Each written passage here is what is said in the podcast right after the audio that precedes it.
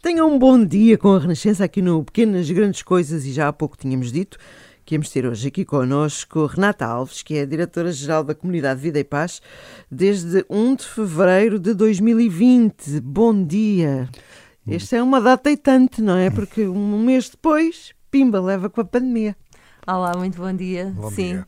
Uh, foi de facto um desafio uh, em cima de outro desafio. Portanto, um desafio de abraçar as novas funções enquanto diretora-geral, mas sem imaginar que pudesse depois ser confrontada com o desafio da pandemia. Como é que se gera uma coisa destas?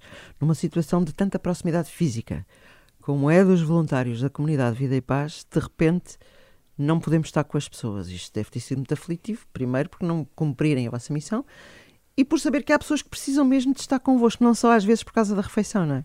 Exatamente, até porque a nossa missão não é uh, distribuir a refeição, é acima de tudo conseguir estabelecer uma relação com a pessoa, uma relação de confiança, de forma a que a pessoa sinta depois vontade de sair da rua.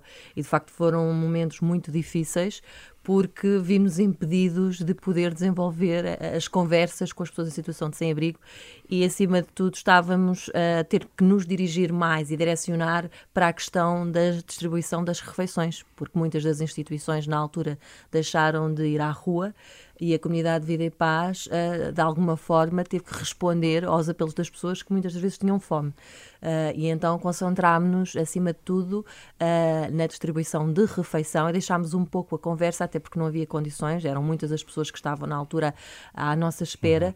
Uhum. e foi sem dúvida ter que substituir a palavra, o calor, o conforto humano pela refeição que é tão essencial. Uh, uh, Renata Alves contactou com a, a, comunidade Vida e Paz pela primeira vez, julgo ali uh, pelos 24 anos, não é? Sem dúvida. exatamente, com o objetivo na altura de fazer um estágio profissional. e já, neste caso, já com a sua licenciatura terminada, não é? Em Psicologia Clínica, não é? Sim, sim, uhum. sim, sim, sim. E porquê esta escolha da comunidade Vida e Paz nessa altura? Durante o meu período de licenciatura, sempre tive um enorme interesse pela, pela relação de ajuda e, sobretudo, pelas população, pela população vulnerável. Uh, estagiei uh, na área da toxicodependência e, por isso, entendi que, uh, como gostei tanto, que deveria continuar. E, e foi esse o propósito ao contactar a comunidade Vida e Paz para poder realizar um estágio profissional em 2000 e até agora aqui estou. Exatamente, depois esteve no centro de Fátima muitos anos, não é? A partir Sim. de 2006, a liderar este centro, não é? Exatamente. Portanto, eu tive desde 2000 até 2020 no centro de Fátima, mas a exercer funções de, de direção no próprio centro foi desde 2006. Como é que foi esta experiência? Foi uma experiência muito enriquecedora, portanto, que me permitiu também crescer bastante, aprender muito. Uh, no que diz respeito também uh, à liderança de uma equipa e de um número bastante elevado de pessoas que precisam da comunidade Vida e Paz e para quem estamos lá diariamente. Uh, foi muito desafiante porque nenhum dia é igual uh, outro e todos os dias nós temos pessoas ali a dependerem de nós, uh, a apresentar as suas problemáticas, mas também, acima de tudo, a mostrarem as suas competências e as suas capacidades e como nós pode podemos pegar nessas competências e ajudar a transformar a vida das pessoas. E, portanto, isto é sem dúvida um grande desafio que nos traz, e a mim me provocou muitas vezes frustrações, uh, não é? Por, por muitas das vezes não, não conseguirmos que a pessoa conseguisse chegar ao final de um tratamento ou ter êxito no seu próprio tratamento, mas não desistíamos porque mais tarde uh, podia voltar e outros que conseguiam efetivamente obter o sucesso e recuperar a sua dignidade uh, e reconstruir a sua vida, criar a sua própria família. Isso é que nos fazia uh, mover diariamente uh, e ultrapassar todos os obstáculos e as frustrações. Pois, porque eu acho que é importante dizer às pessoas que têm, se calhar, aquela ideia mais visível da comunidade Vida e Paz das carrinhas que levam refeições, que é muito mais que isso porque se trata de refazer projetos de vida, porque há sítios onde as pessoas que querem sair da rua têm aí uma rampa, como disse ainda há pouco, uma rampa que as pode levar de novo a ter um emprego, porque isto depois está tudo ligado, não é? Eu não tenho namorada, não tenho apresentação, não tenho. Há uma série de ferramentas que depois são essenciais para que a pessoa possa ter o essencial para um início, que é eu quero ter um emprego. Exato, e daí o projeto da Comunidade Vida e Paz ser um projeto integrado e tão diferenciador, porque retira as pessoas da situação de sem-abrigo e ajuda-as a devolver uh, à rua, mas aí numa fase de reinserção social. Retira ao ritmo delas, que isso é muito importante. Sim, sim, sim. Uh, é importante irmos ao, ao, tempo, ao ritmo.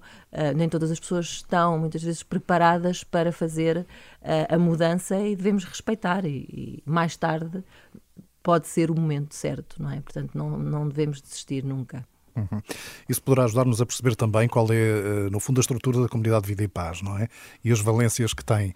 Para quem não conhece ou para quem tem uma visão assim superficial, valerá a pena eh, apresentarmos um pouco de, de, de qual é a proposta da comunidade Vida e Paz, não é?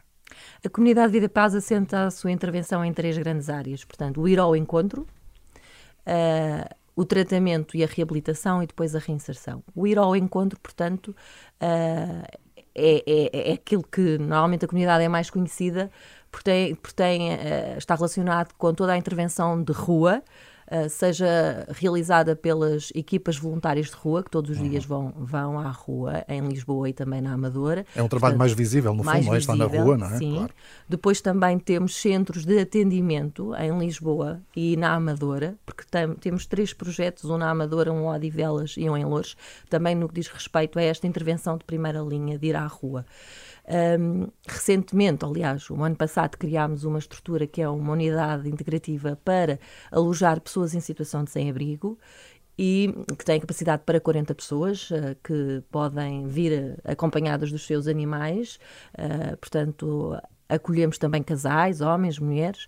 Depois temos apartamentos partilhados, que fomos também no âmbito da Estratégia Nacional para a Integração das Pessoas em Situação de Sem-Abrigo, que fomos criando. Neste momento temos sete, que permite às pessoas que estão numa situação de sem-abrigo há relativamente pouco tempo e que não apresentem problemáticas de toxicodependência poderem ser acolhidas nestes apartamentos e rapidamente restabelecerem a sua vida. Isto falamos da intervenção de primeira linha, uhum. portanto, o que referi há pouco de ir ao encontro.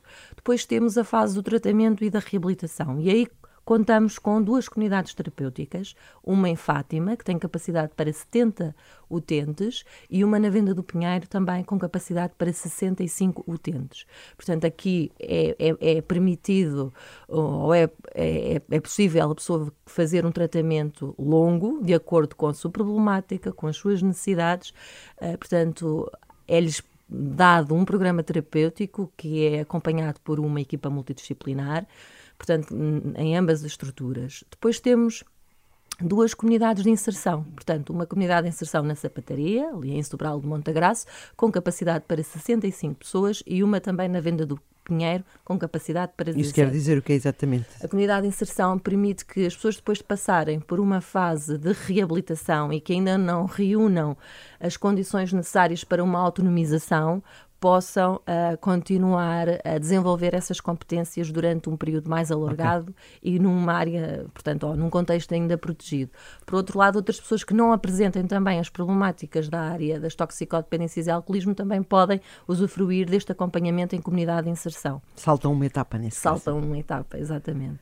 Por último, temos a fase da reinserção e aí contamos também com uma série de apartamentos de reinserção, desde Leiria até uh, Odivelas, portanto, são vários apartamentos que permitem aos utentes, depois de passarem por um programa terapêutico nestas unidades que referi há pouco, serem acompanhados e fazerem a sua reinserção já autonomamente. Portanto, já implica que possam estar a trabalhar, a fazer toda a sua gestão da vida doméstica, continuam a ser acompanhados por uma equipa técnica e digamos que é uma aproximação à realidade de forma gradual uh, e que permite, de alguma forma, uh, conseguir proteger as pessoas de, uma, de um contacto brusco com, com tudo aquilo que é, que é a sociedade e com tudo aquilo que a sociedade também possa incutir em termos de dificuldades às pessoas. Nem que seja o preconceito. Nem que seja o preconceito. uh, a verdade é que desde, desde que começou, desde 2020, não, e todos nós, não é?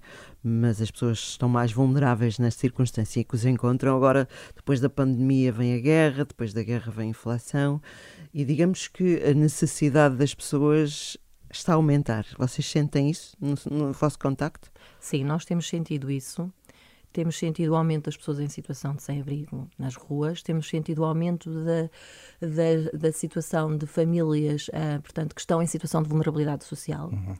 Uh, que... E, aqui já, já estamos a falar não só de pessoas com dependências, não é? Estamos a falar da questão económica aqui a, a, levar estas pessoas também para a rua, não é? Sim, porque uhum. na, na, verdade muitas das pessoas que estão em situação de sem-abrigo não apresentam a questão uhum. de, de, de, dependência, seja o álcool, seja outras drogas, mas sim porque não têm recursos financeiros ou porque ficaram desempregados ou porque criaram de alguma, de alguma forma alguma ruptura familiar uhum. ou porque apresentam doença mental e, portanto, são vários os fatores. Mas, uh, recuando aqui um pouco, portanto, a questão de famílias em situação de vulnerabilidade está a aumentar.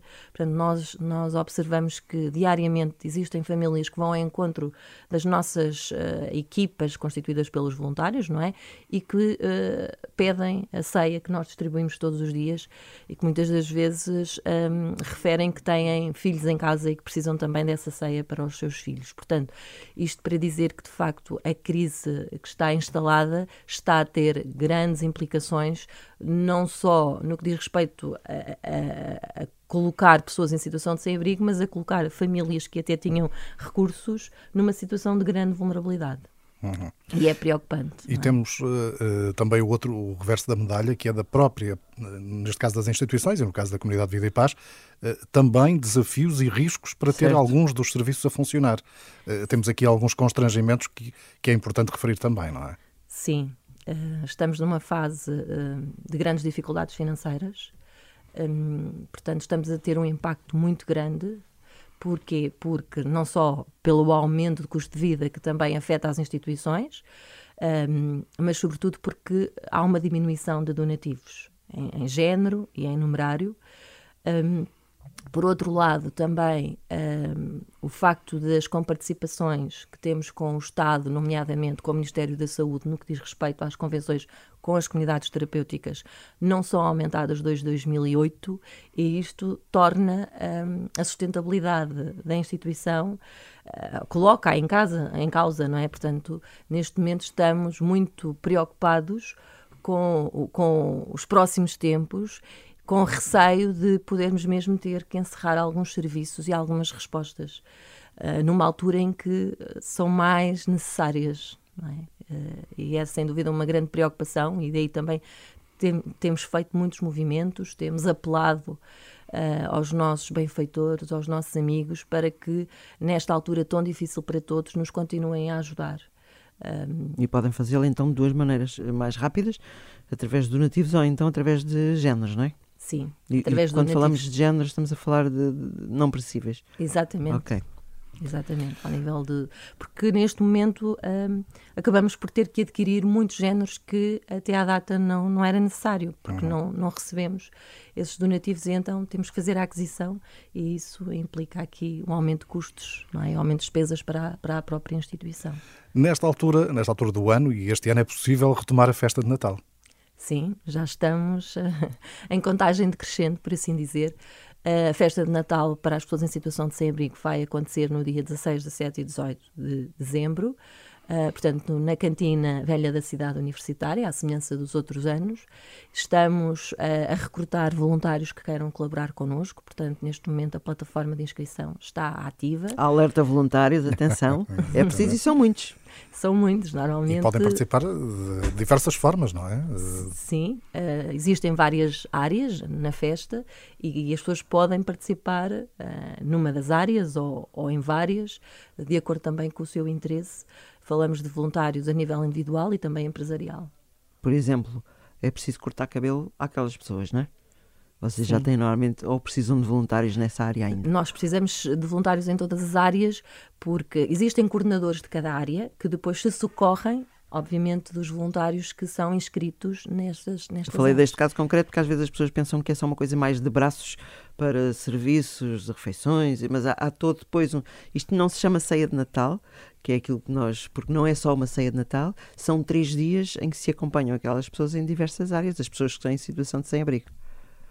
Esta festa tem, um grande, tem vários objetivos, não é? Um deles é proporcionar um momento de animação e de festa às pessoas que estão na rua e que, e, e, e que nós todos os dias conta, com quem contactamos, e depois tem um objetivo que é prestar serviços que, na maioria das vezes, as pessoas estão, não têm acesso, não é? Desde poder tratar de um cartão de cidadão, por exemplo, ser atendida por uma técnica de serviço social, um, ter acompanhamento ao nível de uma Santa Casa da Misericórdia uh, poder cortar o cabelo, poder tomar um banho, poder vestir uma roupa uh, digna, uh, fazer as refeições e, acima de tudo, poder dar a volta à sua vida, que é ter a possibilidade de ser acompanhada e escutada por técnicos da instituição e que lhes possam ajudar a definir um projeto de vida para a pessoa com o objetivo dela sair da rua. Estamos a falar fundamentalmente de pessoas nas grandes cidades, é onde se há mais pessoas em situação de sem-abrigo, é? nos centros urbanos. Sem dúvida.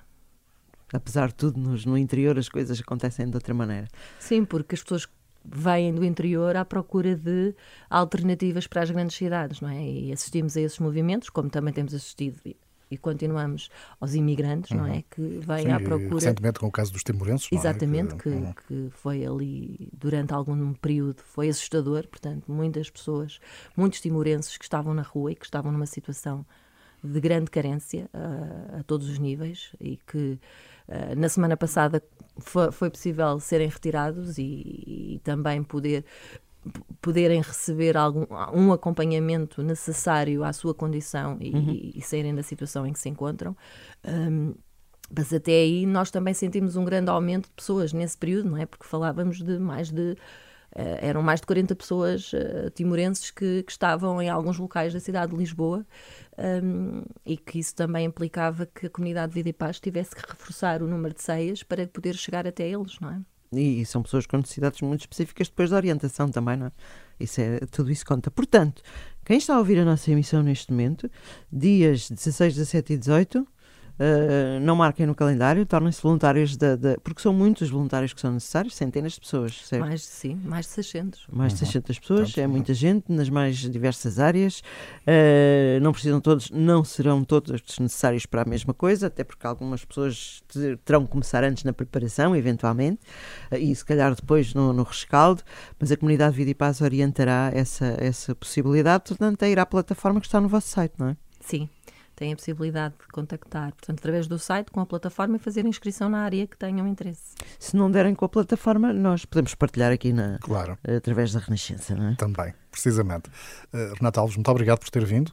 Uh, temos um ano difícil pela frente, não é? Que está aí a chegar. Uh, vamos manter-nos atentos e vamos estar a par de tudo aquilo que vai acontecendo também. Muito obrigada. Obrigada, até à próxima.